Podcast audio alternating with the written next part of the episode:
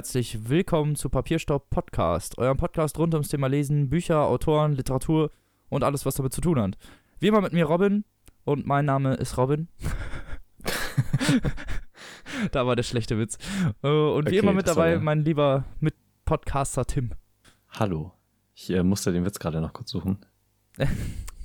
Aua. Tim, das, das, das hat nicht nur hier wehgetan, das hat auch hier wehgetan.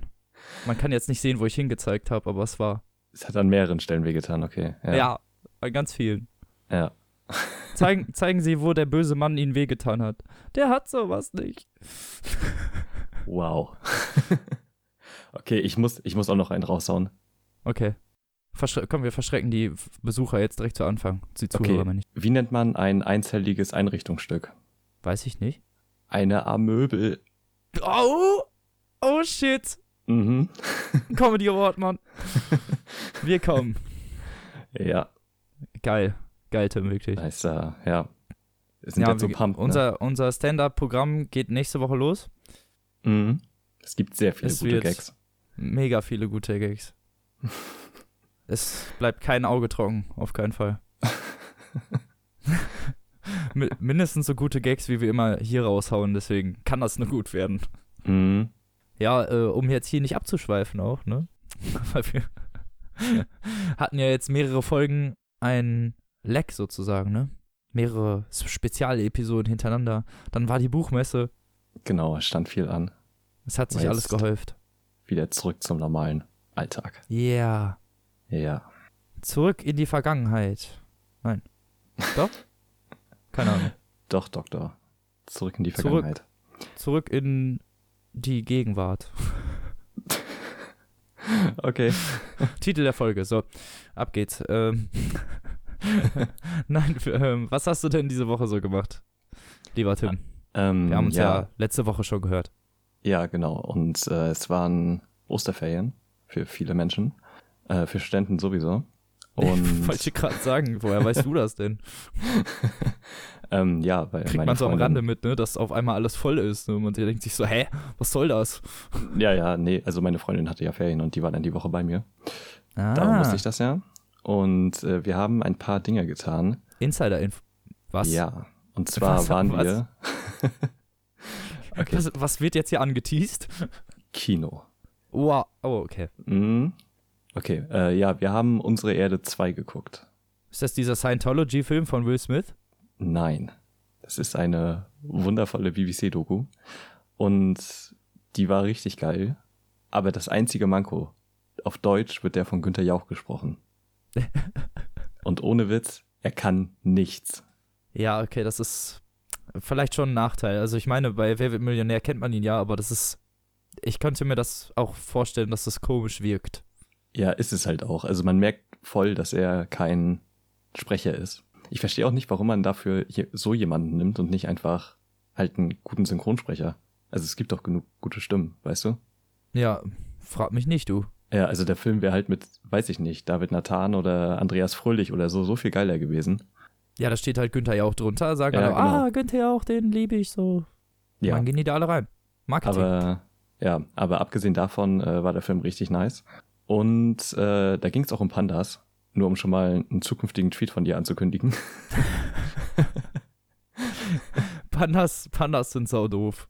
Ja, das war richtig nice, weil die haben da gesagt, ähm, Pandas sind halt so 14 Stunden am Tag ungefähr mit Essen beschäftigt, weil die nur Bambus essen und Bambus extrem nährstoffarm ist.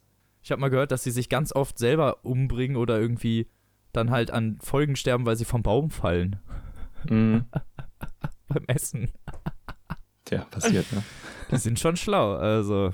Ja, und ähm, genau, dann waren wir noch in der Tuscherei in Schwerin. Das ist ein kleiner Laden in der Puschkinstraße, also falls ihr mal in Schwerin seid, kann ich euch nur empfehlen. Ähm, das ist ein Laden, der selbst getöpferte Gegenstände äh, zum Verkauf anbietet, die man dann bemalen kann.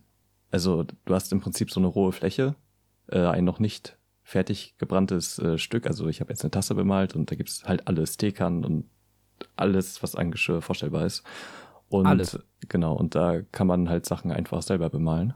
Und das war ziemlich lustig und sehr cool und überraschend günstig. Hast du, hast du einen Penis draufgemalt? gib Nein. Komm, gib zu, Tim. Das ist immer der Grund, wieso mit mir immer irgendwo keiner hingehen will. ich kann mir gar nicht vorstellen, warum. Eben, ist doch so witzig. Nein, aber klingt doch witzig. Also klingt doch cool. Ähm, ja, das Töpfer, war auch richtig Töpfern cool und tatsächlich. bemalen und so. Hm, das hat auf jeden Fall sehr viel Spaß gemacht. Und ja, ansonsten habe ich auch nicht so viel gemacht. Ja, muss ja nicht, ne? Ja. Und äh, was hast du denn gemacht in der Zeit? Ich habe gearbeitet, wie immer. Ich war total fleißig. Heftig, ne? So fleißig. Ist der Wahnsinn. Nein, eigentlich ist das ein Codewort für, ich habe eigentlich nur zu Hause rumgegammelt und gezockt, aber nein, ich habe voll gearbeitet Arbeiten, und ne? so. Ja, Arbeit, boah, richtig Ja. anstrengend und so. Und die Folge wäre halt fast nicht zustande gekommen, weil du überraschend kein Internet hattest. Boah, Anfang der ja, Woche. das stimmt, das ist passiert. Hm, Gott hat mich gestraft. Ich weiß nicht wieso. Ich habe nichts getan. Ich schwöre. Nein, also auf einmal war das Internet weg und auf ein, eines, wirklich von einer auf die andere Sekunde. Und es lief nichts mehr und die Box wollte sich nicht mehr verbinden und gar nichts. Und dann war halt auch noch der ganze Kram mit der Website und äh, den Ah Podcast. ja, falls ihr, falls ihr so. das mitgekriegt habt, die letzte Episode ist nicht so super über den Feed gelaufen, weil wir ein Update hatten unseres Podcast-Plugins. Ich will hier nicht zu sehr ins Detail gehen. ja, ja. Aber sagen wir es mal so, das Ganze hat leider nicht mehr funktioniert nach dem Update und wir mussten uns da eine Lösung überlegen, die dann zum Glück auch sehr gut funktioniert hat und sehr Mhm. einfach im Endeffekt. Und zum Glück hattest du wieder Internet. Ja, genau. Zum Glück hatte ich dann äh, gestern wieder Internet. Ja. Aber da mussten wir auch erstmal drauf kommen, dass, dass dieses Problem ist. Also das war mir von vornherein nicht unbedingt bewusst. Ja, und es hätte halt alles kaputt gehen können, ne? Dadurch. Ja, genau. Es Also hätte, man weiß ja nie. genau. Hm. Es hätte sein können, dass wir dann Backup hätten machen müssen und alles wieder hochladen und alles nochmal neu und ja. Es hat dann alles gut funktioniert. Wir sind froh. Ich habe wieder Internet und wir konnten aufnehmen. Also alles ist dann mal nach Plan gelaufen. Krass, oder? Ja, richtig heftig. Also für Man unsere Verhältnisse ist das schon, Hm. wenn wir bedenken, was sonst gerne mal passiert. Ja, ist echt so. Oh scheiße, mein Webcam hat aufgenommen. Ja, die Klassiker. Hm. Warum hat Audacity jetzt die Tonspur überschrieben? Ja. Ey. Wir hatten schon richtig gute Sachen, also. Ja. Wir sind, wir sind schon mit allem bestraft worden, glaube ich, was zu. Also, ich glaube, wir können. Wir, uns kann nichts mehr schocken. Ja, ich denke Hat auch auch. was Positives. Hm. Und wir sind jetzt auf jeden Fall, wir haben aus unseren Fehlern gelernt und haben mittlerweile alles ganz gut im Blick und uns dürfte eigentlich auffallen, wenn was nicht läuft bei der Aufnahme. Richtig. Zum Glück ist, wir haben es ja jetzt innerhalb einer Woche repariert und ich hoffe, Hm. dass ihr das auch gesehen habt, dass die Folge dann rausgekommen ist und es nicht deabonniert habt. Ich meine, dann hören die uns ja eh nicht, aber Genau, und ihr könnt die LBM-Folge auch auf YouTube gucken mit exklusivem Videomaterial, das wir von Lady Evil gemacht bekommen haben und äh, das ich zusammengeschnitten habe. Genau. Richtig. Könnt ihr bewundern, sozusagen. genau. Und statt des Vorgeplänkels hatten wir ja heute, hast du ja heute was Besonderes im Gepäck, lieber Tim. Genau, denn äh, wir bekommen ja immer Mails von Pure Online, das ist eine PR-Agentur in Berlin. Und äh, von der be äh, bekommen wir ab und zu auch mal Rezensionsexemplare. Und ich habe Wie zum Beispiel das Buch, was du später vorstellen wirst. ganz genau, oder wir haben auch das Erwachen zum Beispiel von dem bekommen. Und ähm, ja, ich habe eine Mail von dem bekommen über Paddington 2. So, und da dachte ich, holy shit, ich kann es ja mal versuchen. Und habe nach einem Ansichtsexemplar gefragt. Und äh, weil ich kurz davor halt äh, Paddington 1 gesehen habe, der ist auf Netflix. Und ähm, der ist mega gut. Ich habe absolut nicht damit gerechnet, dass Paddington 1 so gut sein kann. Ja, genau. Hab das dann angefragt und es auch ziemlich schnell bekommen. Und ja, ich dachte, jetzt rede ich einfach mal ein bisschen darüber, weil es ist ja auch eine Literaturverfilmung. Und äh, da dachte ich mir, da kann ich das doch hier irgendwie als Rechtfertigung nehmen, den Film zu besprechen. Genau, denn Paddington 2 kam. Moment. Genau, Paddington 2 kam letztes Jahr raus und basiert halt auf den äh, Paddington-Büchern Im Kino meinst du? Genau, im Kino. Und jetzt halt, äh, ich glaube, Ende März auf DVD und Blu-ray.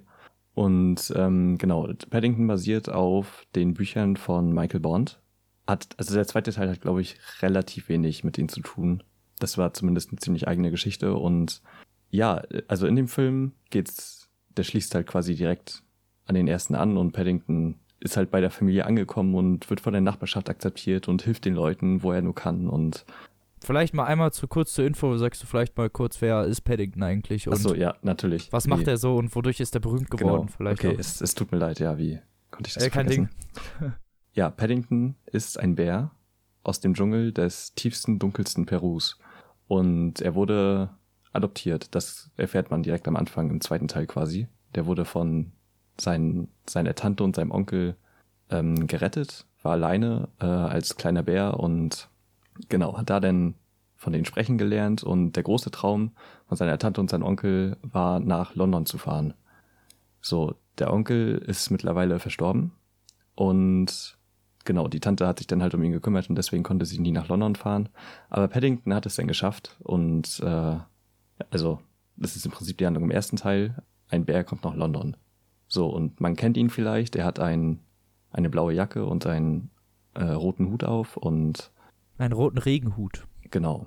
Und äh, heißt halt Paddington, weil er von der Familie Brown an der Paddington Station gefunden wurde, wo er mit dem Zug nämlich angekommen ist. Und wurde dann von ihnen aufgenommen. So, und genau, der zweite Teil fängt halt damit an, dass die Familie ihn mittlerweile aufgenommen hat und der in der Nachbarschaft beliebt ist und jeder mag ihn und er hilft den Leuten im Alltag und dadurch läuft halt alles so gut ab und die Leute sind alle glücklich. Und er versucht, ein Geschenk zu finden für seine Tante, die ihren 100. Geburtstag feiert.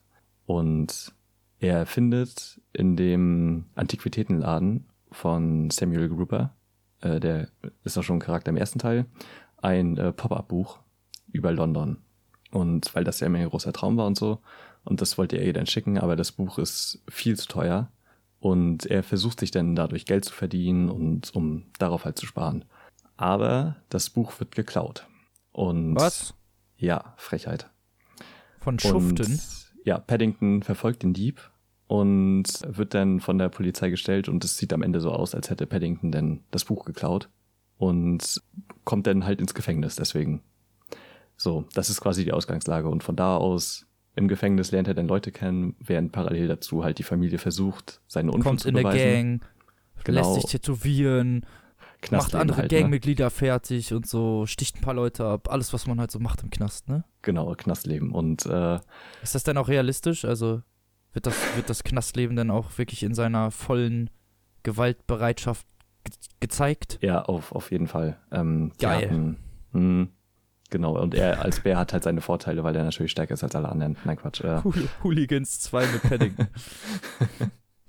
nein, ähm, der Film ist halt, also das ist halt die Ausgangslage. Ich will jetzt auch nicht mehr zur Handlung erzählen. Der Film ist wieder von Paul King inszeniert, wie der erste Teil auch schon. Und der hat irgendwie noch viel mehr so extravaganten Stil als der erste Teil. Also der war schon sehr prägnant äh, in seinen Techniken, aber der ist halt noch viel mehr so im Geiste von Wes Anderson und Edgar Wright und äh, hier Taika, Taiki Waititi oder wie er heißt. Der Dude, der auch äh, Fünfzimmer, Küche, Sarg und so gemacht hat. Gesundheit. Danke. Genau, aber vor allem diese ganze Gefängnisszenen erinnern halt voll an Wes Anderson. So und vor allem an Grand Budapest Hotel. So diese ganze Symmetrie und die physische Komik und so. Das ist so grandios gemacht, weil halt immer so ein Stück Handlung abgewechselt wird mit einer Szene, wo Paddington alleine ist und ihm halt irgendwas tollpatschiges passiert und das eskaliert dann halt voll. Und die Szenen sind so super inszeniert und halt echt krass stilsicher und allein und die Handlung wirkt halt auch im Vergleich zum ersten noch irgendwie besser, weil der Antagonist noch ähm, ein bisschen ausgefeilter ist, finde ich. Äh, der wird gespielt von Hugh Grant, der das wirklich äh, grandios macht. Einziges Manko bei dem oh, Film ist das dieser Süße aus äh, Bridget Jones?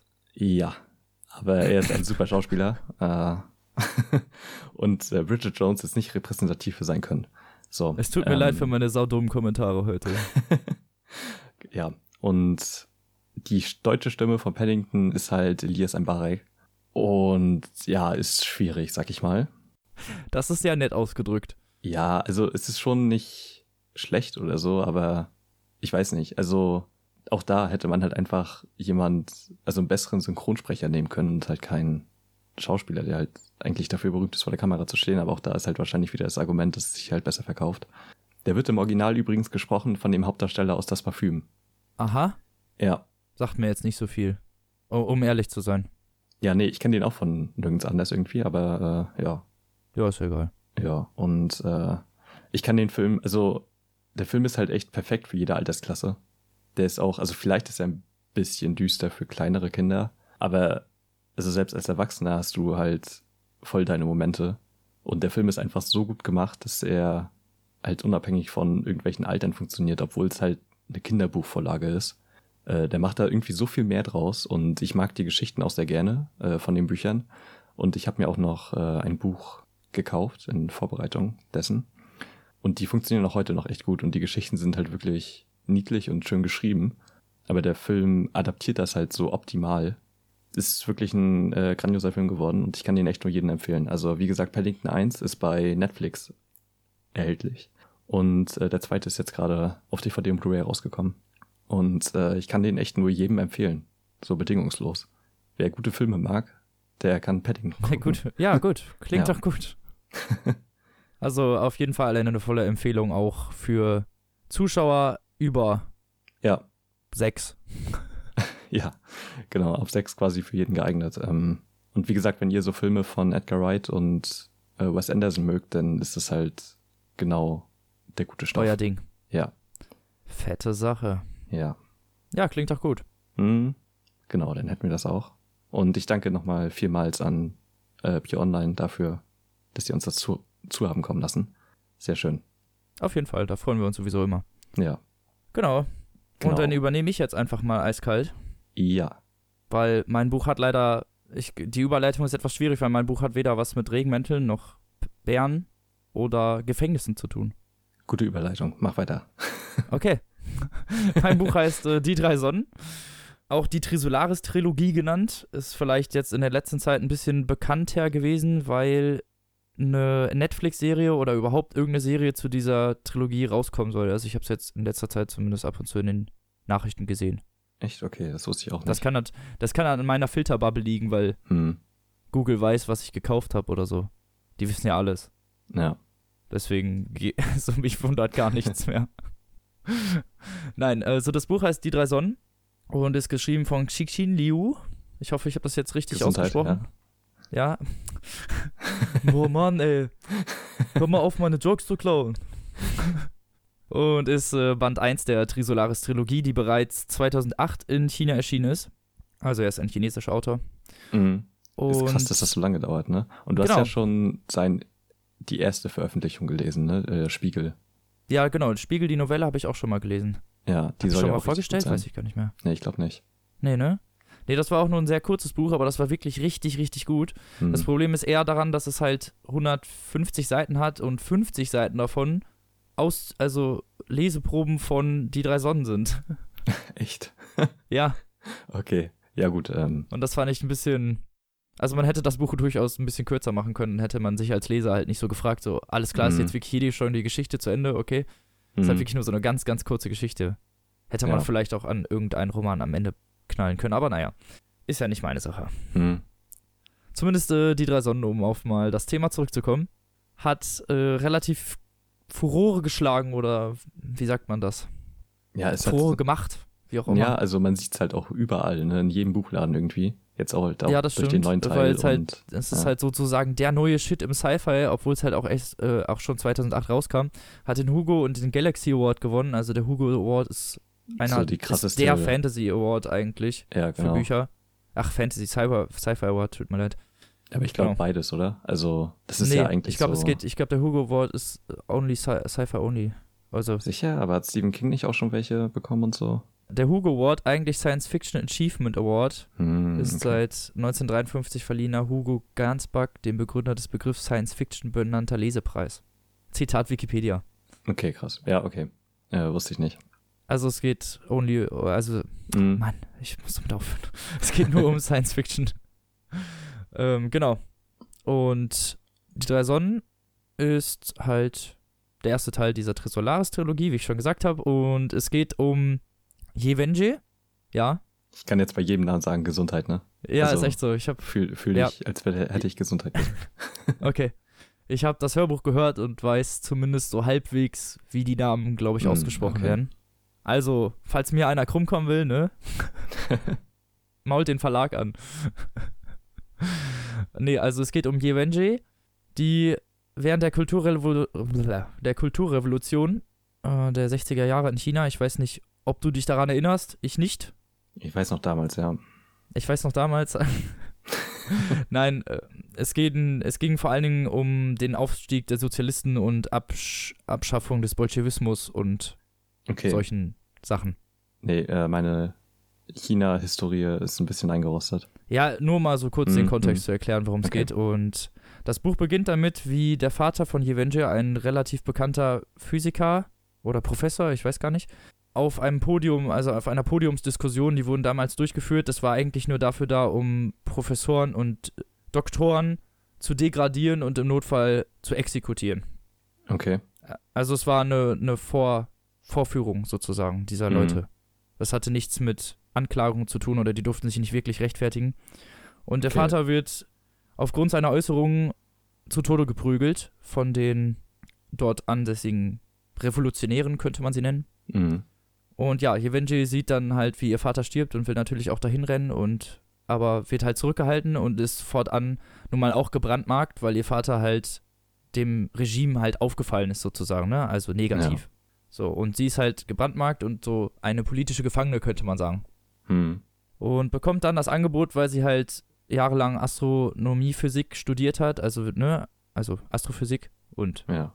sich in Astrologie, äh, ach, Astronomie, nicht Astrologie, das ist Humbug, Astronomie sehr gut auskennt, wird ihr ein Job angeboten auf einer Militärbasis im relativ geheimen, sozusagen abgetrennt von allem anderen. Mhm. Und damit beginnt das Buch. Dann kommt ein Cut, sozusagen. Also die Geschichte schwenkt weg von den Ereignissen Yevenjis und dem China der 60er Jahre Ja. ins heutige Zeitalter. Ich glaube, es ist so meiner, meinem Wissensstand nach wird das nicht genau datiert, wann es ist. Also ich kann, ich weiß nicht mehr. Ich habe mir keine Jahreszahl aufgeschrieben. Es ist auf jeden Fall in der heutigen Zeit irgendwie 2012, was auch immer. Okay. 2008 kann es halt noch nicht gewesen sein aufgrund der Technik, die da beschrieben wird. Aber man könnte auch sagen, es könnte heute spielen aufgrund der Technik, die da beschrieben wird. Kommt 2018 gar nicht so schlecht hin Mhm. aber ungefähr so um die Richtung. Zu einem, zu einem Professor für Nanophysik oder für Physik, der in seiner, in seinem Job äh, an einem Institut arbeitet, das Nanomembranen herstellt, also so Nanotechnologien herstellt. Und da werden per, per Teilchenbeschleuniger werden da Teilchen aufeinander geschossen, um diese Nanomembranen zu bilden. Und weißt du, was ich meine? Also Mhm. Mhm. diese Nanotechnologien halt, ne? Ja. Ähm, er ist, äh, also Wang Miao, so heißt der Professor, ist halt, ähm, halt Leiter dieser Einrichtung für Nanotechnologien. Und zu dieser Zeit häufen sich halt Tode von Wissenschaftlern. Selbstmorde und Morde, also sehr viele Wissenschaftler werden irgendwie umgebracht oder tot aufgefunden, sagen wir es mal so. Hochrangige physische, also vor allen Dingen die mit Physik zu tun haben. Und die hatten alle mit so einer Organisation zu tun, die nennt sich Frontiers of Science. Das ist so ein Zusammenschluss aus verschiedenen, also aus Intellektuellen und Doktoren und Professoren verschiedener Ja. Einrichtungen und verschiedener Bereiche, um den Fortschritt der Wissenschaft zu sichern. Weiterhin. Mhm. Und die, also die Leiterin dieser Einrichtung, Shen Yufei heißt sie, wird, äh, oder beziehungsweise die, diese Frontiers of Science werden halt auf jeden Fall mit diesen Morden in Verbindung gebracht, weil die alle, also zumindest alle Toten hatten mit Frontiers of Science zu tun, so rum. Ja. Ne, also diese Organisation steht dann halt unter Beobachtung, ne, weil Mhm. Leute da nun mal auf einmal umgebracht werden. Und Wang Miao wird gebeten von der Polizei, sich in diese Organisation einzuschleusen. Der gehört da schon so zu und er kennt auch viele Mitglieder, ist aber selber kein Mitglied und wird dann von der Polizei gebeten, sich in diese Reihen einzuschleusen. Ja. Und will das, will das, will diesen Plan halt durchziehen und bevor er das überhaupt machen kann, ist eigentlich nur eine Alltagssituation bei ihm zu Hause. Er fotografiert sich selbst, beziehungsweise macht halt Fotos für seine Frau. Und immer wenn er auf dem Bild drauf ist, ist unten auf dem Foto eine Markierung drauf, wie so ein Timecode. Okay. Und der läuft rückwärts. Bei jedem Foto, das er entwickelt, ist die Zeit weniger. Mhm. Und aber die, dieser Time, also dieser Zeitcode ist nur auf Fotos, die er von sich selber macht. Wenn da nur seine Frau oder nur sein Kind drauf ist, ist da keine Zahl drauf. Ja. Und diese Zahl, er guckt da immer wieder drauf, die brennt sich irgendwie, so wird das beschrieben, in seine Netzhaut ein und läuft von da an fortan rückwärts. What the fuck, okay. Und er sieht immer wieder, er sieht die ganze Zeit diese Zahl, er kann nicht mehr schlafen, er kann gar nichts mehr machen. Er sieht diese Zahl, die Mhm. rückwärts läuft. Und weiß natürlich jetzt nicht, was, was los ist, ne? Also es sind 11.000 Stunden Ja. und die Uhr läuft rückwärts. Halt. Und er macht sich natürlich voll die Sorgen, weil dann geht er zum Arzt und der Arzt kann das nicht erklären. Also es ist nichts auf seiner Netzhaut drauf oder irgendwas.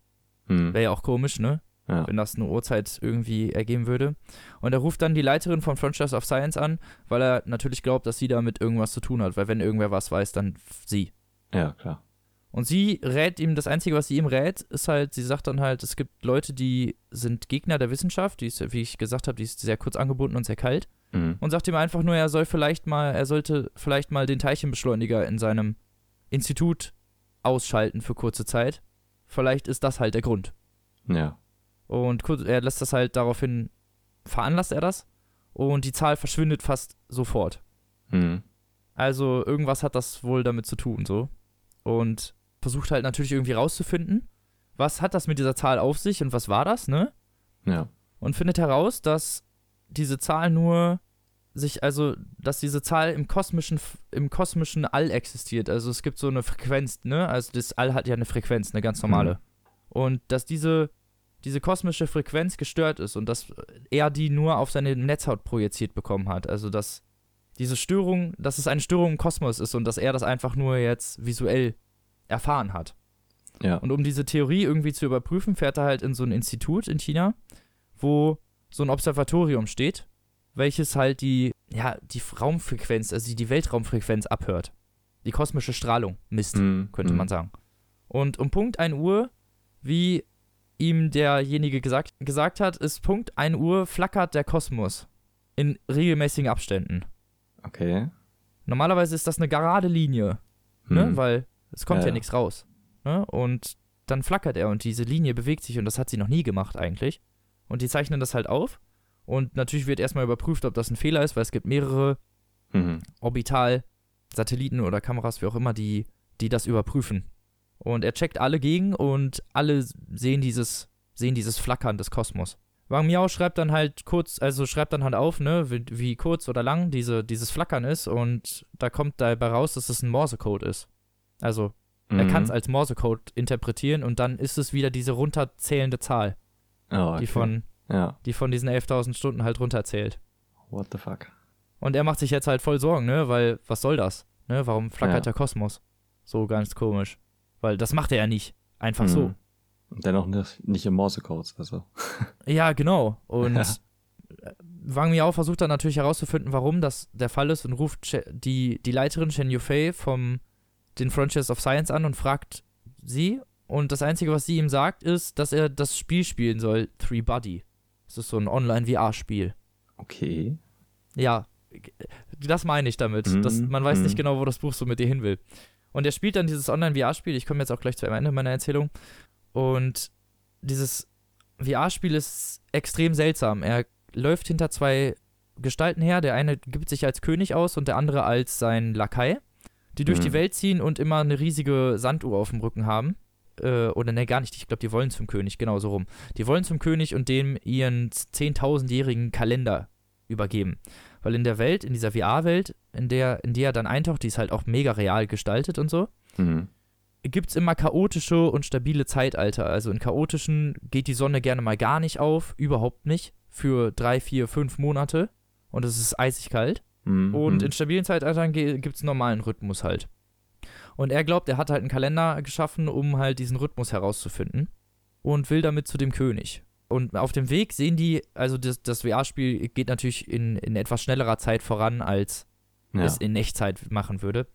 Und die, die, die machen halt ihren besch beschwerlichen Weg zu dem König und Wang Miao als der Charakter, den er dann in diesem Spiel ist, läuft mit. Unahnend sozusagen. Mhm. Und links und ne rechts neben dem Weg liegen immer so komische Stoffbeutel oder so Lederbeutel, wie auch immer. Er beschreibt das so als Lederbeutel. Da stellt sich raus, das sind, oder das stellt sich später raus, das sind Dehydrierte. Also die in dieser Welt können die Menschen Okay. sich dehydrieren und ihre gesamte Flüssigkeit aus ihrem Körper lassen und so eingelagert werden Mhm. für Äonen. um dann, falls mal wieder ein stabiles Zeitalter anbricht, wieder die Welt zu bevölkern. Okay. Ja. Und die laufen halt zu dem, zu dem König und zeigen ihm 10.000-jährigen Kalender und dann sagt er, ja, äh, in fünf Tagen wird ein stabiles Zeitalter heranbrechen. Hm. Der König lässt dann alle dehydrieren, also ne, wieder Ja. auftauen sozusagen. Äh, rehydrieren meine ich natürlich. Und dann ist endlich alles wieder gerade so, ne? Und der Kalender sagt halt voraus, dass es noch mindestens drei Jahre so bleiben wird. Aber am irgendwie fünften oder sechsten Tag geht die Sonne halt nicht mehr auf. Und alle stehen da halt und fragen, ne, was ist los, was ist, Mhm. ne? Was ist passiert so? Und ähm, äh, der, der, der die Schriftrolle geschrieben hat, sagt dann halt, ja, ne, das ist ganz normal, so vielleicht nur eine ganz kleine Abweichung, keine Ahnung. Und dann geht die Sonne doch auf. Aber nicht normal. Viel zu hell, viel zu groß. Und verbrennt halt einfach alle. Okay. Und am Ende des Dings kommt halt dann immer so ein kleiner Text, so, dies war das Ende von Zivilisation Nummer 162. Äh, nach Äonen von Hm. Jahren wird die Zivilisation wieder auf äh, erstehen. Wir freuen uns auf deinen nächsten Login. Okay. Das heißt, er spielt immer irgendwie so Zivilisation durch und äh, das ist so ganz strange gemacht und das, ein Großteil basiert dann auch auf diesem VR-Spiel, Mhm. welches er spielt und er ja, er taucht immer mehr in diese Welt ein und merkt halt relativ schnell, also es gibt es gibt mehrere Stufen dieses Spiels und jedes Mal sind die also sind die Leute teilweise in einer anderen Dynastie, also jedes Mal ist das Mhm. eine andere Zivilisation, die auch teilweise weiter voranschreitet als die davor. Und eine dieser Zivilisationen oder ein Teil dieser Zivilisation habe ich als Auszug vorbereitet. Da hast du mir freundlicherweise bei geholfen. Ja.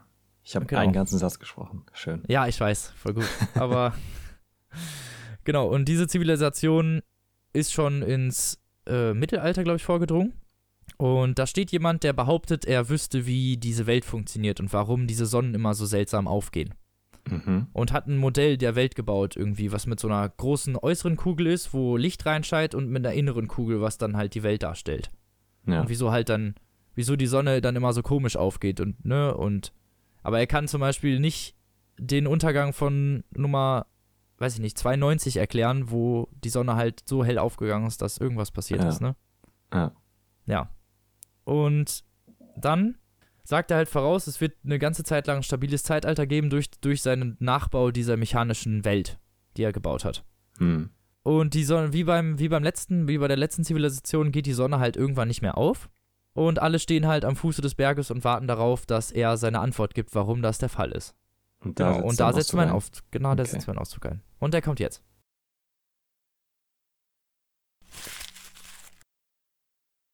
Am 17. Tag nach Anbruch des stabilen Zeitalters war die Erde fünf Stunden nach dem vorhergesagten Sonnenaufgang immer noch in dunkle Nacht gehüllt. Am Fuß der Pyramide drängten sich die Menschenmassen. Ihre unzähligen Fackeln flackerten im eisigen Wind. Die Sonne geht wahrscheinlich nicht wieder auf. Es ist genauso wie am Ende der Zivilisation Nummer 137. sagte Wang Miao zu Mao zu.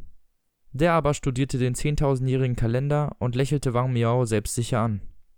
Mach dir keine Sorgen, die Sonne ist gleich wieder da. Das stabile Zeitalter geht weiter. Ich habe den Kosmos-Simulator mittlerweile völlig unter Kontrolle. Meine Vorhersage kann gar nicht falsch sein. Wie um Mao Zus Worte zu bestätigen, zeigte sich ein Flimmern am Horizont. Die Menschen bei der Pyramide brachen in Begeisterungsstürme aus. Das silberne Licht wurde viel schneller als sonst größer und heller, als wollte die nun aufgehende Sonne die verlorene Zeit wieder wettmachen. Schon bald erstrahlte der halbe Himmel im Morgenlicht und das, obwohl die Sonne immer noch nicht über den Horizont aufgetaucht war. Nicht lange danach war es genauso hell wie um die Mittagszeit. Wang Miao blickte zum Horizont und sah, dass er gleißend hell war. Er wölbte sich zu einem Bogen auf, der das ganze Blickfeld von einem Ende bis zum anderen überspannte. Aber Wang Miao bemerkt schnell, dass das gar nicht der Horizont war, sondern der Außenrand einer kolossalen Sonne, die in diesem Moment aufstieg. Nachdem sich seine Augen an das grelle Licht gewöhnt hatten, nahm der Horizont wieder seine ursprüngliche Form an. In der Ferne sah er schwarze Rauchsäulen in den Himmel aufsteigen, die sich vor der strahlend hellen Sonnenscheibe gestochen scharf abzeichneten. Ein Pferd galoppierte rasend schnell auf die Pyramide zu. Es kam aus der Richtung des Sonnenaufgangs herbeigeprescht. Der von seinen Hufen aufgewirbelte Sandteller ließ eine deutlich sichtbare weiße Linie auf der Ebene. Die Menge gab eine Gasse für das Ross frei und Wang Miao hörte den Reiter aus vollem Hals schreien: Dehydrieren! Dehydrieren! Dem Mann folgte eine große Herde von Rindern, Pferden und anderem Vieh. Sie standen lichterloh in Flammen und bewegten sich wie ein brennender Teppich über die Erde. Der Sonnenkoloss war bereits zur Hälfte über dem Horizont aufgegangen und füllte einen Großteil des Himmels aus. Im Gegenzug schien die Erde entlang einer funkelnd strahlenden Riesenmauer langsam herabzusinken. Warmior konnte die Einzelheiten auf der Sonnenoberfläche klar und deutlich sehen. Ihr flammender Ozean war voller stürmischer Wellen und Strudel. Sonnenflecken schwammen wie Gespenster auf unregelmäßigen Bahnen vorüber. Die Corona breitete sich aus wie träge auseinanderfließendes goldenes Wasser. Die dehydrierten und noch nicht dehydrierten Menschen auf der Erde fingen Feuer wie zahllose Holzschalte, die man in einen Ofen wirft. Die Flammen, die sie verzehrten, brannten heller als glühende Kohlen in einer Feuerstelle, aber sie erloschen sehr schnell. Der Sonnenkoloss stieg weiterhin rasant auf. Im Nu stand er im Zenit und verdeckte den Himmel fast ganz. Warmiau hob den Kopf und bemerkte einen erstaunlichen Perspektivwechsel. Plötzlich blickte er nicht mehr nach oben, sondern nach unten. Die Oberfläche der gigantischen Sonne sah wie die brennende Erde aus, und er hatte das Gefühl, in diese gleißende Hölle hinabzustürzen. Die Seen auf der Erde verdampften zu schneeweißen Schwaden, die in pilzförmigen Wolken in den Himmel aufstiegen. Weit oben zerstoben sie und die Feuchtigkeit sank wieder zu Boden, wo sie sich mit der Asche der Toten vermischte. Das stabile Zeitalter wird weitergehen. Der Kosmos ist eine Maschine und ich habe diese Maschine konstruiert. Das stabile Zeitalter wird weitergehen. Der Kosmos. Wang Miao drehte sich um und sah, dass Mao Zu brannte. Er stand inmitten einer hoch aufflackernden Feuersäule, seine Haut verschmorte und wurde zu Kohle. Aber in seinen Augen stand immer noch ein Leuchten, das nicht von den Flammen kam, die ihn verzehrten. Seine inzwischen zu glühenden Kohlen verbrannten Hände hielten einen Haufen auseinanderfliegender Seidenasche, seine Schriftrolle mit dem zehntausendjährigen Kalender. Auch Miao hatte Feuer gefangen. Er hob die Hände und sah zwei Fackeln. Die riesige Sonne wanderte rasch westwärts und gab den Blick auf den Himmel wieder frei. Schon bald versank sie hinter dem Horizont, und diesmal schien es, als würde die Erde vor der grellen Lichtmauer in den Himmel steigen. Das blendende Abendrot wich binnen weniger Augenblicke stockfinstere Nacht, und es schien, als zögen Riesenhände ein schwarzes Tuch über die zur Asche verbrannte Welt. Die Erde leuchtete in der Dunkelheit tiefrot wie ein Stück glühende Kohle, das man mit der Zange aus dem Ofen geholt hat. Wang Miao beobachtete, wie sich am Himmel für einen kurzen Moment die Sterne zeigten, doch dann schoben sich Dunst und Rauchschwaden vor ihr Funkeln und verhüllten die gesamte rotglühende Erde. Die Erde fiel ins dunkle Chaos, und rote Schriftzeichen erschienen. Zivilisation Nummer 141 fiel lodernden Feuersbrünsten zum Opfer. Diese Zivilisation erreichte das Entwicklungsniveau der östlichen Han-Dynastie. Die Sämtlinge dieser Zivilisation sind erhalten geblieben. Sie wird wieder aufleben und sich in der unberechenbaren Welt von Three Body von neuem entwickeln. Wir freuen uns auf deinen nächsten Login.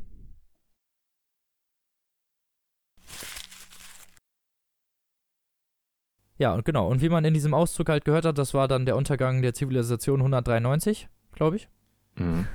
Und ja, diesmal auch mal wieder in einem Feuerball geendet. Und genau. Er war mir auch weiß auch nicht genau, was er mit diesem Spiel halt anfangen soll, weil es ihm noch nicht so viel einfach sagt, ne? Warum? Ja.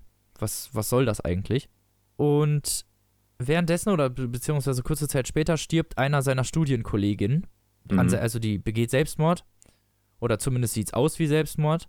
Und über ihren Freund, einen seiner, also ein, einer war mir aus bester Freunde, sozusagen, kommt er die Kontaktdaten von Yi Wenji, die ja ganz am Anfang, wenn man sich vielleicht auch erinnern mag, ja. auf diese Militärbasis äh, zurückgeschickt äh, wurde und die erzählt dann ihre Geschichte von dieser Militärbasis. Und am Ende dieser Geschichte kommt raus, dass sie, dass dieses Observatorium bzw. die Militärbasis eigentlich dafür da war, Aliens abzuhören oder um zu gucken, ob irgendwie anderes Leben auf anderen Planeten existiert mhm. und hat nie irgendwas gehört. So, und weiter will ich eigentlich auch gar nicht erzählen. Es ist zwar jetzt nicht so ultra spannend, gerade wo ich aufhöre, aber es ist halt, man will das auf jeden Fall lesen. Man will vor allem lesen, wie die Three-Body-Welt weiter sich entwickelt. Ja. Weil, um es mal dann nicht so spannend zu machen, das findet Wang Miao kurz, kurze Zeit später heraus, ist diese Welt, in der, äh, in dieser VR-Welt, gibt es drei Sonnen. Ja. So.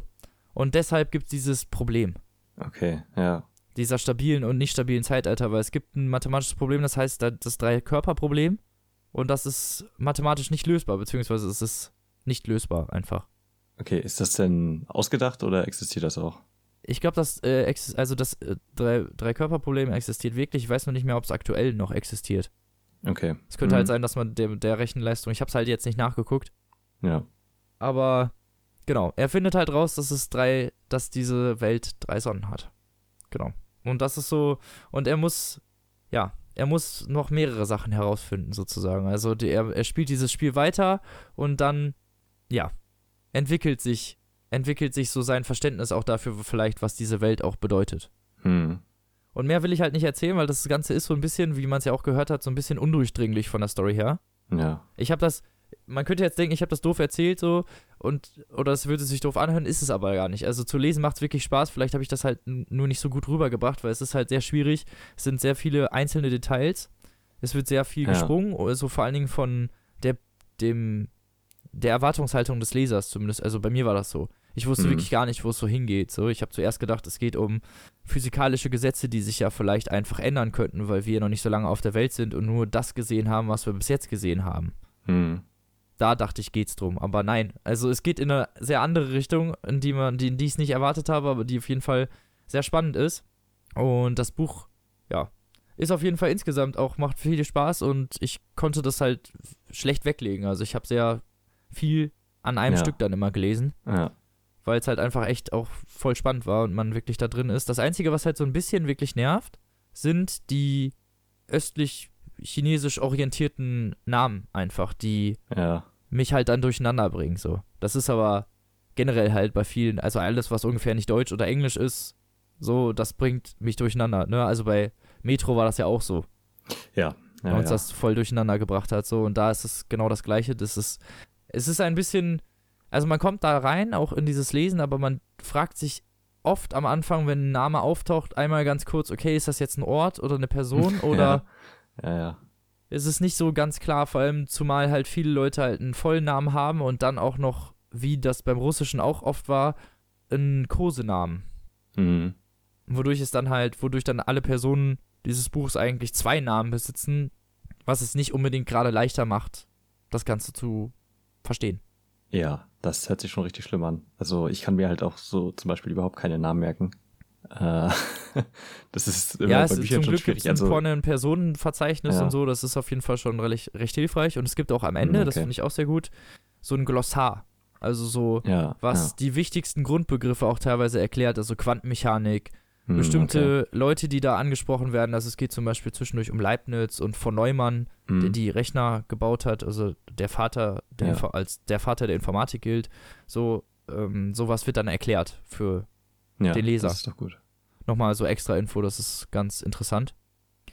Und genau, also das Buch war wirklich extrem spannend und ja, es ist halt der erste Teil einer, einer Trilogie und den zweiten Teil habe ich ja auch liegen, den habe ich freundlicherweise vom Heine Verlag gekriegt. Hm. Der kommt dann in den nächsten Folgen. Ich denke mal übernächste Folge. Ja. Weil das Buch, also die Drei Sonnen ist am 12. ist ähm, im Dezember 2016 erschienen. Also 2008 schon in China, aber im De Mhm. Dezember 2016 bei uns. Und genau, der neue ist jetzt im März rausgekommen. Also ganz frisch noch. Genau, und der dritte kommt dann auch bald, ne? Der dritte, genau, der kommt dann auch nochmal. Ja. Irgendwann. Werde ich dann bestimmt auch nochmal vorstellen. Also es ist auf jeden Fall ein sehr interessantes Buch und ich hoffe, man hat mir verziehen, dass ich nicht so viel von der Materie verstanden, also dass Ja, ich mir nicht so viel über der Materie. Materie merken konnte, weil es sehr, sehr viel, Ja. sehr, sehr viele Begrifflichkeiten waren, die da durch den Raum geflogen sind. Und das ist schwierig, irgendwie was zu greifen und sich komplett zu merken. Also zumindest ist das bei mir ja, so. Ich, ich äh, verstehe das. Wir haben ja auch schon mal über Kosmos gesprochen, also privat über die Serie.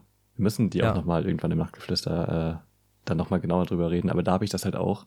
Ich gucke das und habe das Gefühl, ich verstehe alles und ich bin, ich habe die ganze Super Welt schlau verstanden. und dann versucht Und man wenn man das, das irgendwem zu versucht, erklären und erzählen, dann genau. Und man weiß, wirkt man irgendwie kann total doof, so. Ja. Ja, so, ah, Mann, irgendwie konnten die das Ja. besser als ich. So. Ja, aber das ist halt, ist ja ganz normal. Also, Hm. ich würde auch sagen, also man, es ist vielleicht nicht schlecht, vielleicht eine leichte Affinität zur Wissenschaft zu haben, Hm. Aber so prinzipiell kann ich das als Sci-Fi-Buch komplett empfehlen, vor allem, weil es halt mal wirklich was anderes ist. Der Schreibstil Ja. ist flüssig, stringent, es geht voran, es ist, es holpert nicht, sagen wir es mal so. Und man Mhm. fühlt sich unterhalten, dauerhaft. Ja. Also ich hatte keine Sekunde, wo ich jetzt dachte, okay, öde oder. Also das Einzige, wo ich mich halt manchmal gestört gefühlt habe, war halt in meiner Erwartung, wo ich dann halt dachte, okay, es geht hier jetzt in eine ganz andere Richtung, als ich erwartet hatte. Hm. Und habe mich so ein bisschen dumm gefühlt ab und zu, weißt du, weil ich das halt nicht verstanden habe irgendwie. Ja. Aber ähm, es ist auf jeden Fall, es macht viel Spaß und es ist halt äh, auf jeden Fall ein Erlebnis, das zu lesen. Vor allem, was halt so Mhm. Sci-Fi angeht, was ja in den letzten Jahren so, vor allem in Deutschland, so ein bisschen stagniert, könnte man sagen, ist das mal was Neues. Es ist Ja. nicht so dieses, oh, wir fahren mit Weltraumabenteuern und unserem Raumschiff und der Crew, Mhm. keine Ahnung, die wir dann alle mit Namen kennen und erleben Abenteuer, sondern es ist halt, es ist was Eigenes, es ist was Ja, Neues. es hört sich auch komplett originell an. Ähm, genau. Und ich frage Ja. mich, warum es jetzt erst auf den Markt gekommen ist. Aber ja, nein. ist schon komisch, ne? Also, das ist ja auch eine Direktübersetzung aus dem Chinesischen, ne? Ja. Ja, das ist halt auch, äh, also es dauert bestimmt immer, bis sich sowas herauskristallisiert, dass das dann auch äh, für andere Märkte interessant ist. Ja, ich, ich finde es halt schade, dass man bei Verlägen heuer, heutzutage nicht mehr so viel experimentiert. Habe ich zumindest, also Mhm. ich will jetzt nicht hier alle, ich will hier niemanden über einen Kamm scheren, aber bei den größeren ist das so. Hm. Vor allem im Sci-Fi-Bereich ist man, es wird nur noch das genommen, was halt schon seit Jahren, das habe ich, da habe ich mich schon mal drüber beschwert, Ja. weil Karl Mayer und die ganzen, auch Ja. Andreas Brandhaus, die laufen halt, ne, die laufen so. Hm. Und aber alles andere ist halt immer so ein, so ein Wagnis. Ich verstehe das ja vielleicht auch, aber so kommt halt keine Sci-Fi nach Deutschland, also kein Sci-Fi nach Deutschland, wenn man das so handhabt. Ja, und, und halt gerade sowas, weil es halt irgendwie immer interessant ist, aus seinem eigenen kulturellen Raum halt rauszugehen. Ja, das ich. auf jeden also Fall. genauso, was mich halt an Murakami auch so fasziniert. Also obwohl er ja schon ziemlich westliche Einflüsse hat, ist das Japan, was er da ja schildert, immer so super interessant. Und das halt jetzt im Chinesischen, also du hast halt einfach nicht viele chinesische Bücher. So gerade aktuelle, ne? Genau, und das ist ja von 2008 und weil ich auch sehr beeindruckt war, war die Welt, die er schildert. Mhm. Also es ist ja 2008 geschrieben und es ist ganz klar, dass es in der Zukunft spielt, zumindest in der Sekunde, wo er es geschrieben hat. Ja, das und hat heutzutage lustigerweise ja. fast einen aktuellen Wert. Also wenn du es, wenn du mal nicht wissen würde, dass es 2008 rausgekommen ist, könnte man einfach denken, dass das heutzutage geschrieben wurde und aktuelle Ereignisse mit einbezieht. Mhm. Weil diese VR-Anzüge oder höchstens halt vielleicht noch zwei Jahre in der Zukunft spielt. Aber Ja. das war's. Also, ne, man, das, das finde ich halt lustig immer. Dann, ja, also wenn man VR so krass, also kommen sehen, das ist schon vor zehn Jahren quasi, äh, ne? Also Ja, war nicht schlecht, auf jeden schon- Fall. Also auch ja, die echt, Welt, die also er damit beschreibt. konnte man ja echt nicht rechnen, weil VR ja eigentlich äh, ziemlich war. tot war, vor Oculus. Ja. Ja, stimmt schon. Also war ist das vielleicht deswegen auch. Hat auf Mhm. jeden Fall einen aktuellen Bezug, lustigerweise halt auch noch so ein bisschen. Ja. Aber jetzt habe ich auch genug darüber geredet. Also ich würde es auf jeden Fall jedem empfehlen und genau. Kostet 14,99 broschiert und 11,99 als Kindle-Edition. 400, nee, 520 Seiten, glaube ich, oder so. Roundabout 525, glaube ich. Mhm. Und ja, ist auf jeden Fall lesenswert. Und genau, den zweiten Teil werde ich dann nochmal vorstellen. Und jetzt bist du dran mit deinem Ja. Buch. Ich habe nämlich, wie gesagt, schon von Pure Online als Rezensionsexemplar bekommen, Höllenjazz in New Orleans von Ray Callistine, vermute ich mal, so wird ausgesprochen. Und äh, ich fand das Cover halt sehr ansprechend und äh, die Beschreibung dann auch nicht verkehrt. Deswegen, Das hat sich auf jeden Fall interessant angehört. Ich habe die Mail ja auch gelesen. mh, genau, deswegen. Also das Cover und das ganze, die äh, gesamte Gestaltung des Buches ist auch richtig geil. Und ja, das ist der Beginn einer Trilogie, der City Blues Quartett Trilogie. Und Ah. äh, der zweite Teil kommt im Frühjahr raus in Deutschland, der ist schon auf Englisch erhältlich und der dritte kommt dann auch irgendwann. Und die hängen, glaube ich, nicht so krass miteinander zusammen. Also im zweiten Teil geht es halt um was völlig anderes. Aber wir sind da jetzt im ersten Teil und zwar, wie schon der Titel vermuten lässt, äh, spielt das Ganze in New Orleans und äh, basiert auf wahren Begebenheiten. Und zwar geht es um die Morde des X-Man of New Orleans. Es war ein Serienmörder, der von 1918 bis 1919 äh, viele Leute umgebracht hat. Und er heißt halt X-Man, weil er die mit einer Axt getötet hat. X-Men, Ja. ja. Genau. Wie, der, wie Axel in The Middle. Ja. Insider-Joke. Genau. Und um diesen Mann dreht es sich. Und die Geschichte, und ich hätte es nicht gedacht, ist halt ziemlich komplex und richtig gut erzählt. Also es sind relativ viele Charaktere. Ähm, es gibt auch ein Personenverzeichnis, also wo halt jede Person aufgezeichnet ist, aber da die geht, glaube ich, über drei Seiten oder so.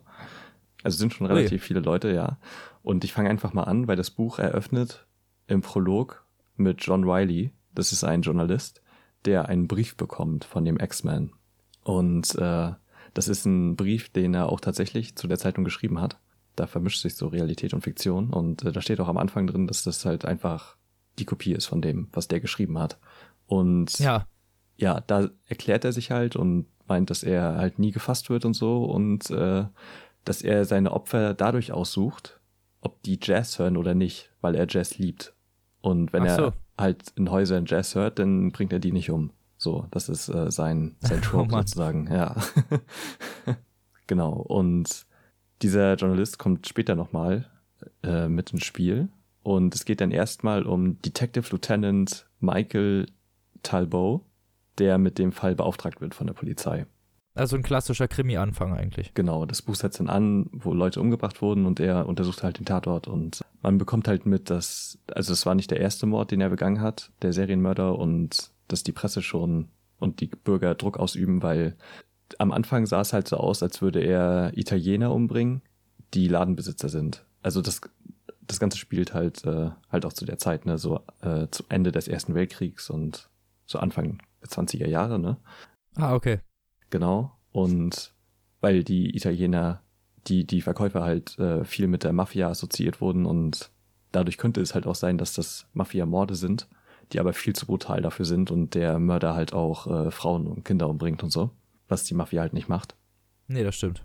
Genau, und er untersucht das denn. Und die nächste Figur ist Ida Davis. Aida. Ida. Okay, Ida. ähm, eine junge Afroamerikan afroamerikanische Frau, die aber eine ziemlich helle Haut hat und bei einer Privatdetektei arbeitet. Also sie ist keine Detektivin, sie ist eigentlich nur Sekretärin und so und will den Fall dann halt selbst in die Hand nehmen, weil sie mal was machen will. Und sie ist halt so geprägt von Sherlock Holmes und war halt immer Außenseiterin, weil sie in New Orleans halt von den Schwarzen nicht akzeptiert wird, weil sie aussieht wie eine Weiße und umgedreht halt Und auch. von den Weißen nicht, Genau. weil sie schwarz ist. Genau. Deswegen war sie halt immer ziemlich viel alleine und hat halt viel gelesen und sehr viele Detektivgeschichten und so und äh, ne, wollte deshalb in der Detektei anfangen, hat es dann auch geschafft und ermittelt jetzt auf eigene Faust mit ihrem besten Freund Louis Armstrong. Den Louis Armstrong, ja, Dem Louis Armstrong. ja, der da als junger Mann auftritt, äh, da noch in einer unbekannten Jazzband spielt. Trompete natürlich und ja, Ah. ja. Das ist äh, ziemlich cool geschrieben und äh, genau die ermitteln dann. Und die dritte Partei ist äh, Luca D'Andrea, äh, der gerade aus dem Knast entlassen wird. Ja.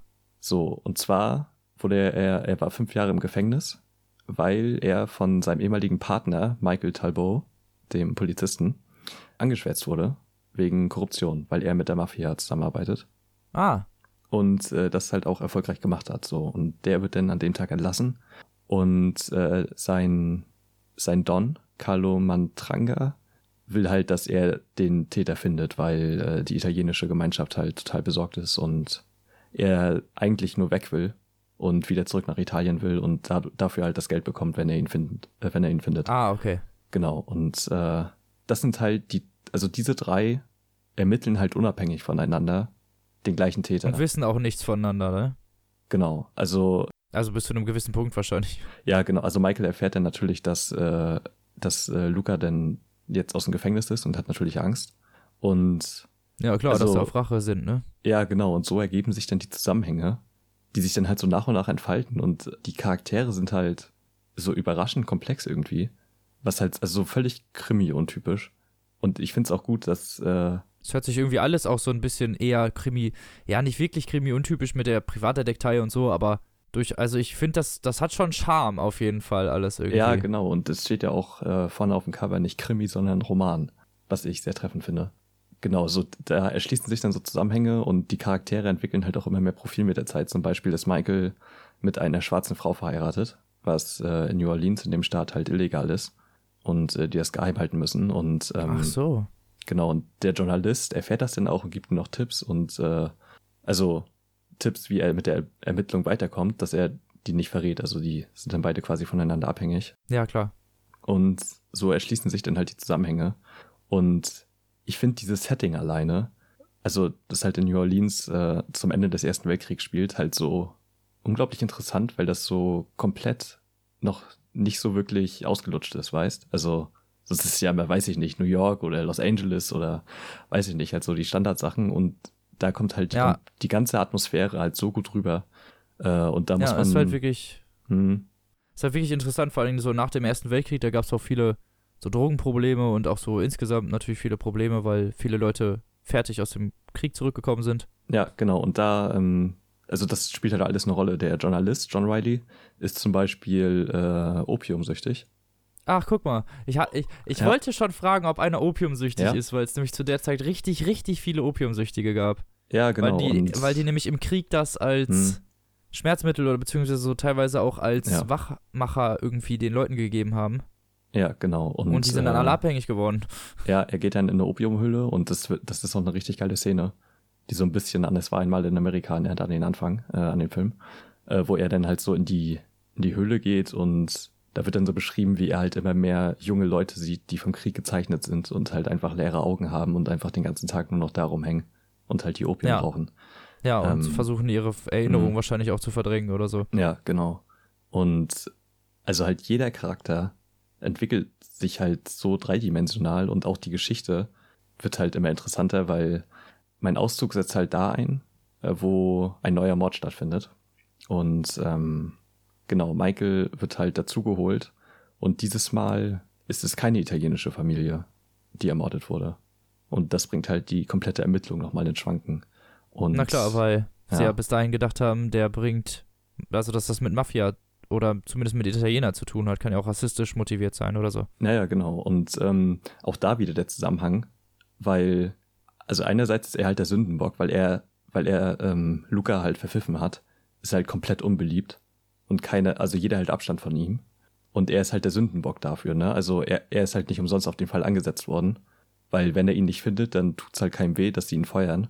Und solange er ihn nicht findet, können die Polizisten das halt als äh, Grund nehmen, um Razzien zu machen gegen die Mafia. So weil, Ja. ne? Das, also Ja, dann ja, ist halt einfacher, Beschlüsse zu bekommen und so. Und diese Zusammenhänge, die sich dann da auftun, das ist alles richtig gut geschrieben. Jedenfalls, äh, genau, setzt mein Auszug an dem Ort des Verbrechens ein. Und äh, es ist ein bisschen explizit, also falls ihr, Schwache Nerven habt. ja, also es wird schon ziemlich gut beschrieben, was da so abging. Genau, und das kommt jetzt.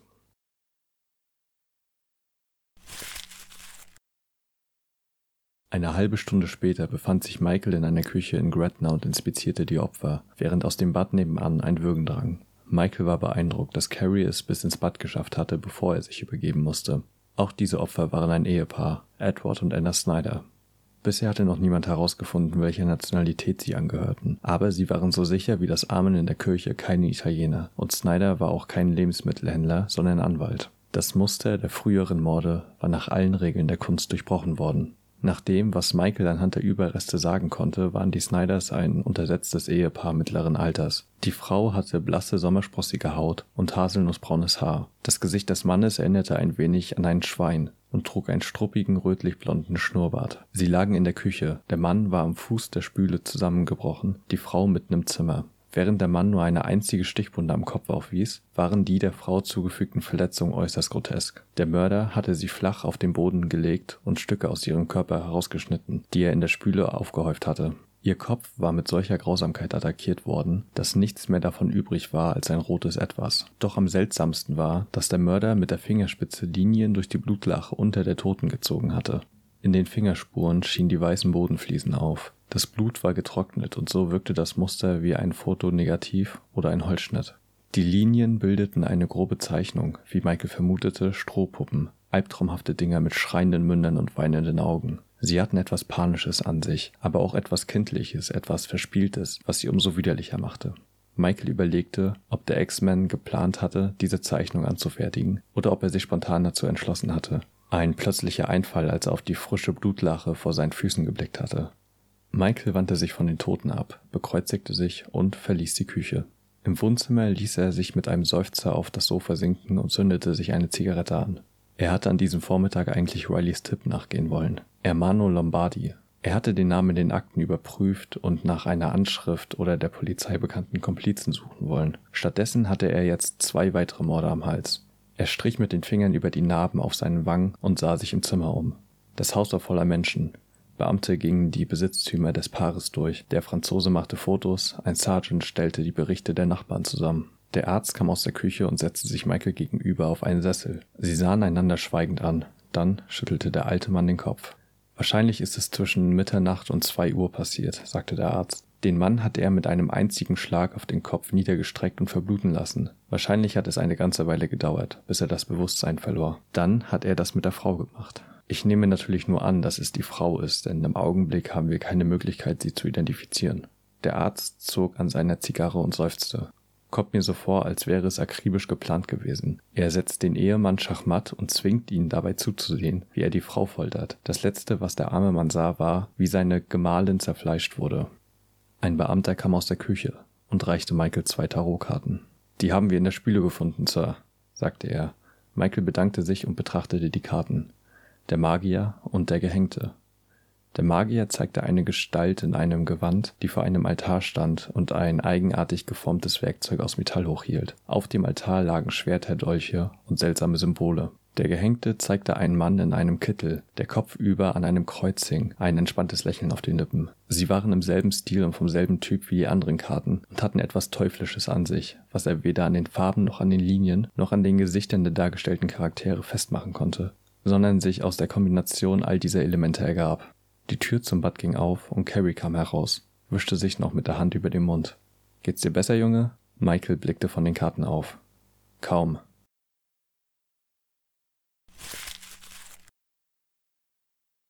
Ja, und äh, von da an will ich auch gar nicht viel mehr weiter erzählen. Genau, und das, das sind jetzt ungefähr so die ersten 150 Seiten oder so, ne? Also, die sind Gut, halt dass du schon, nicht so viel erzählt hast. Wie lang ist denn das Buch insgesamt? Es hat äh, 512 Seiten, glaube ich. Ach so, okay, ja, dann ist da wirklich noch nicht viel. Naja, und da ist halt schon so extrem viel passiert. Ja, wollte ich schon sagen, ne? Ja, Klingt auf jeden Fall schon mal richtig nach so einer, also nach einer wirklich spannenden Basis für einen ungewöhnlichen Krimiroman. Ja, ist auch echt so. Also alleine, wie die Charaktere sich halt entwickeln. So, du denkst halt am Anfang, dass der Journalist so ein schmieriger, typischer Klischee-Journalist ist, wie er halt Ja. so in Büchern dargestellt wird. Aber dann kommt halt ein Kapitel aus seiner Sicht, wo er so eine, so einen, so einen Vortrag in, der, in seiner ehemaligen Uni vom Bürgermeister macht äh, und Ja. halt dokumentieren muss und halt keinen Bock drauf hat, weil der Bürgermeister halt immer das Gleiche sagt in seinen Reden. Okay. Und das Wie man das so kennt. ja, genau. Und so wird das dann halt beschrieben und direkt danach kommt halt das mit der, äh, mit der Opiumhöhle. Und ich, das ist so gut beschrieben und die ganze Welt und das Flair von New Orleans zu der Zeit, was halt so übelste Hexenkessel ist, kommt halt richtig gut rüber. Auch die Atmosphäre klingt irgendwie richtig interessant. Also, ja, Spannend auch wohl. ja, genau. Alleine schon, wie das erste Mal Louis Armstrong vorkommt. Denn das Buch beginnt halt, beginnt ja mit dem Mord, wie schon gesagt, äh, mit dem ersten.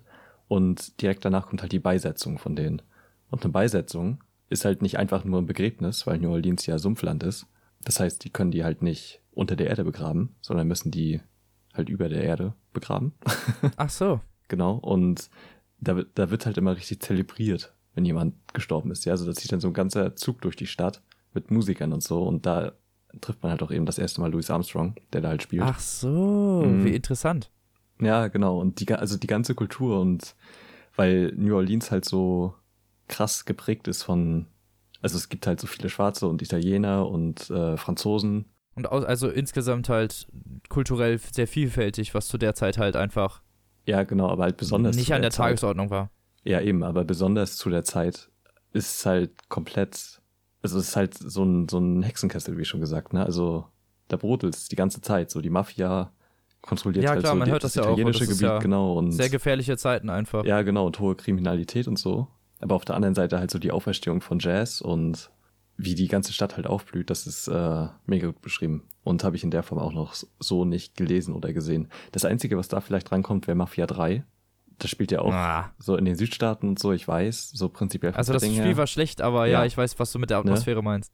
Genau, und also ja, das Spiel war wirklich nicht gut, leider, aber ja, das ist halt der perfekte Ersatz dafür. So, das als Spiel wäre halt richtig geil, zum Beispiel. Ja, Ähm, klingt auf jeden Fall interessant, also kannst du empfehlen. Ja, wirklich. Wie gesagt, die Handlung ist mega gut, die Charaktere entwickeln sich und entfalten sich halt so überraschend und äh, die ganze Welt, in der das spielt, ist wirklich gut beschrieben und dargestellt. Kann ich nur uneingeschränkt empfehlen. Und im zweiten Teil geht es anscheinend wieder um die Privatdetektei, die dieses Mal in Chicago ermittelt und zwar gegen Al Capone. Ah, interessant. Also, sind, Ja. wie du gesagt hast, die Teile haben nicht wirklich was miteinander zu tun, sondern beleuchten wahrscheinlich eher so große Mhm. Kriminalfälle der Historie. Genau, ich denke auch. Und ich also der X-Men war mir davor auch noch gar nicht so bekannt, aber es gibt schon ein paar Verarbeitungen von seiner Geschichte. Ach, das wusste ich nicht. Also ich meine, man kennt ja sowas wie den Zodiac Killer oder sowas. Ja, genau. Oder, Oder den Briefbombenbastler von Genau. Los Angeles oder ich weiß nicht, wie der Typ Nee, ist. äh, ja, oder, oder hier Ed Gein, oder, also die, die typischen Serienkiller. Ja. Ähm, genau, und Chuck Palahniuk hat ihn in einem Roman schon erwähnt, in Haunted. Ach so. Da wird er in irgendeiner Kurzgeschichte erwähnt und in American Horror Story in der dritten Staffel spielt er auch eine Rolle. Also da spielt er dann halt auch mit. Ach, witzig. Ich glaube, ich habe die geguckt. Was ist Ja, die dritte? Die mit den Hexen. Ach, Witch-Dingens. Ja, ja, die habe ich geguckt. Ja, ich auch. Ich fand die nicht gut, leider. äh, Nein, ich fand, nee. das war eine der besseren echt? American Horror Story Staffeln. Ja, da, da können wir auch nochmal drüber reden. American Horror Story ist echt ein Auf und Ab der Gefühle. ja, auf jeden Fall. Ja, aber nee, also die dritte fand ich echt wirklich nicht gut, leider. Okay, schade. Aber es ist mir halt auch gar nicht aufgefallen. Also ich habe das nur bei Wikipedia gelesen, dass der da Nee, halt auch jetzt spielt. nicht. Also ja. jetzt auch im Nachhinein würde ich jetzt sagen so, hä, wo kam der denn vor? Aber Ja, wahrscheinlich, wenn man sieht, dann. ja, zu der Zeit, in der Kathy Bates da spielt, ne? Die kommt doch auch aus der Vergangenheit da und wird da doch irgendwie ja. geholt und wahrscheinlich zu der Zeit dann. Also vermute ich Ja, mal. stimmt, stimmt. Ja. Ich ganz vergessen, dass sie die holen. Hm, genau. Und ja, also ich auch sonst, da- das ist das äh, erste Buch von Ray Celestine. Und im, im Anhang steht noch irgendwie, dass er sonst für Fernsehen und Film geschrieben hat. Aber der hat auch keine IMDB-Seite oder so. Also keine Ahnung, was er sonst Also getan kannst du hat. jetzt nicht nachgucken, was er sonst gemacht hat. Nee. Äh, Ja, ist ja auch nicht so wichtig. Ja, genau. Und das Buch ist im Pieper Verlag erschienen, kostet 16 Euro. Oder als Kindle 13,99.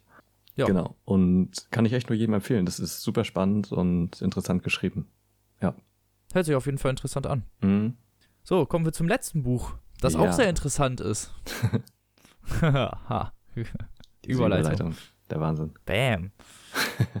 Und zwar habe ich noch im Gepäck eine Kurzrezension, weil wir haben ja jetzt ein bisschen überzogen schon. Ja. Äh, Flavia Deleuze, Mord im Gurkenbeet, beziehungsweise überhaupt die Flavia Deleuze-Reihe an sich. Von Bra Alan Bradley geschrieben und Originalausgabe 2009 erschienen unter dem Titel Sweetness, also Flavia Deleuze Sweetness at the Bottom of the Pie. Okay, guter Titel. Geil, ziemlich geilen Titel. Mhm. Und Flavia Deleuze ist so eine der Jugendbücher, die man, ja, die, das gibt man halt so 13-Jährigen, wenn, wenn die was lesen wollen, ne? Da, da gibt man Okay. den Flavia Deleuze so, also Mädchen vor allem. Okay, es sagt mir auch gar nichts irgendwie. Also ich Sagt dir gar nicht. nichts? Nee. Also ich kannte es vorher auch nicht, meine Ex-Freundin hat das halt richtig gefeiert. Ich habe mir Mhm. dann irgendwann mal die Bücher geschnappt und mir die mal durchgelesen. Also ist jetzt auch nicht, also ist jetzt ungefähr ein Jahr her, als Okay, ich die wie gelesen lange- habe, also jetzt nicht. Wie lang ist die Reihe denn? Die Reihe hat mittlerweile neun Teile Oha, okay. oder der neunte ist jetzt in Planung, irgendwie so. Hm. Also neun Teile, irgendwie so. Ja. Und der erste erzählt hat von Flavia Deleuze, ganz klassisch, ne? Man muss Mhm. ja, so eine Reihe muss ja eingegliedert werden sozusagen. Und die junge Flavia steckt halt im, im Trouble des Kindseins, so, ne? Sie ist sehr intelligent, sie interessiert sich für Chemie, sie kann sehr komplexe che- chemische Vorgänge nachvollziehen und reproduzieren Mhm. wird aber auf ihrem Schloss in, ich glaube, ich glaube in Irland wohnen sie. Wenn ich, wenn ich mich jetzt irre, tut's mir leid. Also es ist irgendwo ländlich eher. Ja. Das äh, Schloss heißt oder das Anwesen heißt Bucksh Buckshaw und ist halt ein Schloss sozusagen, oder ne? Halt ein großes Anwesen, auf dem Mhm. sie mit ihrem Vater und ihren zwei Schwestern lebt. Die Mutter ist auf mysteriöse Weise verschwunden Ja. oder tot, man weiß es nicht. Oder also alle halten sie für tot Mhm. sagen wir es mal so.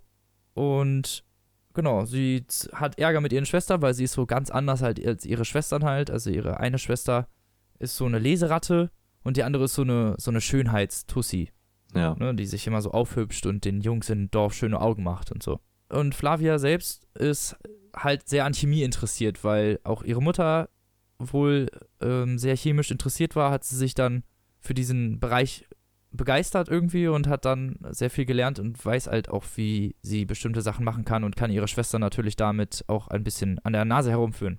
Mhm. Genau, und das Buch oder die spannende Seite des Buches beginnt eigentlich damit, dass ein Mann tot im Gurkenbeet ihres Gartens, also dass sie einen Mann tot im Gur- Gurkenbeet ihres Vorgartens auffindet. Okay. Und alle verdächtigen ihren Vater, den Colonel, Luz, DeLuz, Mhm. weil er der Letzte war, der mit diesem Mann lebend kommuniziert hat. Okay, ja. So, und der Mann wurde anscheinend vergiftet und das findet Flavia relativ schnell raus, äh, aus wie, wie die Leiche aussieht. Und das wird auch sehr gut beschrieben halt, ne? Also nicht explizit halt. Mhm. Also so, ich würde das Ganze so ein bisschen als Krimi für Kinder bezeichnen. Okay, ja. Mit sehr, sehr charismatischen Charakteren. Also Flavia de Luz ist so eine, die wächst einem wirklich sehr schnell ans Herz, so als Charakter einfach. Mhm. Die ist so irgendwie liebenswert. Also Alan Bradley hat das sehr gut umgesetzt. Man kann sich da sehr gut reinversetzen und auch die Art, wie sie die chemischen Prozesse und wie das so beschrieben wird und auch so, so, mit, so mit so einer Art Begeisterung halt. Ne, Ja. Die halt auch so, wie, als hätte das halt ein junges Kind dir versucht, irgendwie nahe beizubringen. Und es ist halt sehr, es ist äh, nicht das, also es ist halt durchaus wert, sagen wir es mal so. Es ist wissenschaftlich korrekt. Mhm. Okay. Aber es ist halt alles noch auf sehr verständlichem Niveau einfach verfasst. Mhm. Und genau, und Flavia muss dann halt herausfinden, wer ihren Vater äh, versucht hat, diesen Mord anzuhängen, weil eigentlich ist das ja genau das, ne, wenn man den Ja. in den Garten da ablegt und da vergiftet. Ja. Genau. Und so geht das dann, muss Flavia das halt rausfinden, während ihr Vater im Gefängnis sitzt und sie halt leider ja eingeschränkte Möglichkeiten hat, weil sie ja auch nur mal ein Kind ist und so. Da geht es Mhm. halt auch viel drum. Diese Reihe ist halt angelegt, also es ist natürlich, wie das bei vielen Reihen ist, es ist natürlich so ein bisschen wie so ein Sitcom. Das heißt, ne, nach dem Buch ist Okay, meistens ja. wieder alles gut, damit Ja. wieder alles im, im Rohzustand sozusagen ist. Es gibt aber auch durchaus ein paar Breaks. Also ich habe nur die ersten beiden Romane gelesen und ich fand beide extrem gut Mhm. vor allem so als Krimis sozusagen, weil es halt keine Standardkost war. Man hat sehr, sehr Ja. ausgeprägte Charaktere. Es ist halt, es ist merklich auf Jugend getrimmt, durchaus, aber fand nicht schlecht halt einfach. Also es Mhm. war, also mich hat das zu keinster Weise in irgendeiner Art gestört. Und ich war eigentlich fast peinlich berührt, dass ich das Buch noch nicht gelesen habe, weil ich habe es öfter schon mal gesehen und habe mir halt damals immer gedacht, so, ja, nee, das ist ja, da Ja. geht es ja um ein Mädchen. So, ne? ja. halt ein bisschen sehr eingeschränkt, weil es ist, also ich würde es auf jeden Fall so auf dieselbe Stufe ungefähr mit Artemis Fowl stellen und würde es auf jeden Fall empfehlen, Oh, krass, auch nicht okay. nur Mädchen zu schenken, Mhm. sondern auch durchaus Jungs, weil es wirklich sehr, sehr gute Bücher sind einfach, die Spaß machen zu lesen und die auch einfach, also das ist, die haben extrem hohen Unterhaltungswert, also auch vor allen Dingen, fand ich zumindest. Es gibt auch viele humoristische Stellen und viele, ja, viele, viele spannende Stellen, also es ist Mhm. halt, es ist so ein, Gute Mischung, ja. Eine, eine sehr, genau, eine sehr, sehr gute Mischung. Es macht, es macht einfach Spaß zu lesen und ich würde es halt nicht nur Jugendlichen empfehlen, aber vor allem, wenn man halt Jugendlichen was schenken muss, was ja vielleicht auch oft nicht so einfach ist, ne? Ja. Und man weiß, die lesen gerne und die haben das noch nicht gelesen, würde ich das auf jeden Fall empfehlen, so, weil sowohl Mhm. für Mädchen als auch für Jungen, weil das einfach Spaß macht zu lesen und vor allem, wenn es Jungen sind, ne, schön mit anmerken, dass es halt nicht Naja. dass nur weil es um Mädchen geht, das nicht langweilig ist. Also vor allen Dingen so diese chemischen Prozesse und sowas, das hat mich selbst ja schon begeistert. Also Mhm. man wird selber durch, durchs Lesen wird man schon begeistert und man denkt halt natürlich immer, man lernt was, aber im Endeffekt bleibt das halt leider nicht hängen. Ja. Aber es, hat, es macht auf jeden Fall Spaß. Man, man denkt zumindest dabei, man würde was lernen. Das, es macht einfach Spaß halt, Mhm. dem Ganzen zu folgen und auch. Flavia ist halt eine sehr, sehr lustige Person. Also es wird gerne mal so in innerer Monologie gesprochen und die Zynik und diese, dieser lustige Charakter ist halt einfach, das macht so, das macht das Buch halt so ein bisschen aus. Ja. Genau. Macht auf jeden Fall Spaß zu lesen. Also ich kann die ganze Reihe, also die ganze Reihe kann ich jetzt nicht wirklich empfehlen. Also ich habe nur die ersten beiden gelesen, aber die ersten beiden waren wirklich sehr gut und ich gehe mal davon aus, dass der Rest der Reihe auch ziemlich gut Mhm. ist und es hat auf jeden Fall Spaß gemacht, das zu lesen und es ist halt auch so ein, es ist nicht lang, 300 Seiten haben die, glaube ich, maximal meistens und das ist, ist so ein kurzweiliger Spaß und ist so auch immer wiederkehrend, ne? Dann hat sie ihr Fahrrad Gladys und alles hat so Namen und alles ist so, ist so verwoben. Also ich, Mhm. nach dem ersten Teil, wenn man das gelesen hat, kennt man alle Charaktere dieses Dorfes und im zweiten Teil wird das so ein bisschen vorausgesetzt und das macht halt Spaß, ne? Weil man kehrt Ja. zurück so. Das ist so ein, genau. Kann ich auf jeden Fall empfehlen. Ja, hört sich sehr gut Ist auch, an. noch eine, ist auch noch eine laufende Reihe so. Also ich Mhm. glaube, da werden auch noch mehr Bücher zu rauskommen und Ja. äh, entschieden im Penhaligon Verlag, glaube ich. Heißen die so? Okay. Penhaligon? Ich weiß nicht gerade, wie viele Seiten. Sorry. Aber ich Ja. glaube, es sind 300, 320 irgendwie, Mhm. 310, 300, irgendwie so um die Runde. Nicht mehr als 300, glaube ich. Ja, das ist so gut. Das ist ein kurzweiliger Spaß auf jeden Fall. Und kann man Mhm. auch als Erwachsener gut genießen. So. So viel zu unseren Büchern. Diese Folge ist jetzt auch genug, ne? Ja. So. Dann hau mal schnell noch deine Musikempfehlung raus für diese Woche, lieber Tim. Ja, also es ist sehr viel erschienen äh, in der Zwischenzeit, in der wir jetzt keine Musikempfehlung gegeben haben.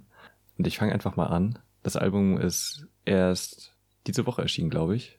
und kommt Ende des Monats auf Vinyl raus. Und zwar ist das Chrome von A zu dem SK, Slowy und Dennis Real. So, und Slowy hatten wir schon mal mit seinem Album Undercover Blues, äh, was ich ganz großartig fand. Und von Dennis Real habe ich davor persönlich jetzt auch noch nichts gehört. Und A zu dem SK ist ein Rapper aus Münster. Ja. Was? Ja. Kenne ich nicht. Der ist äh, sehr, sehr gut. Und der, also das, sein letztes Album ist auch schon ein paar Jahre her, das heißt, bis das Leben applaudiert. Und äh, kann ich auch nur jedem empfehlen. Und genau, die drei haben jetzt ein Album gemacht, was komplett von Adlib Swayze produziert wurde. So, von dem habe ich davor auch noch nichts gehört, ja, ne? Mega.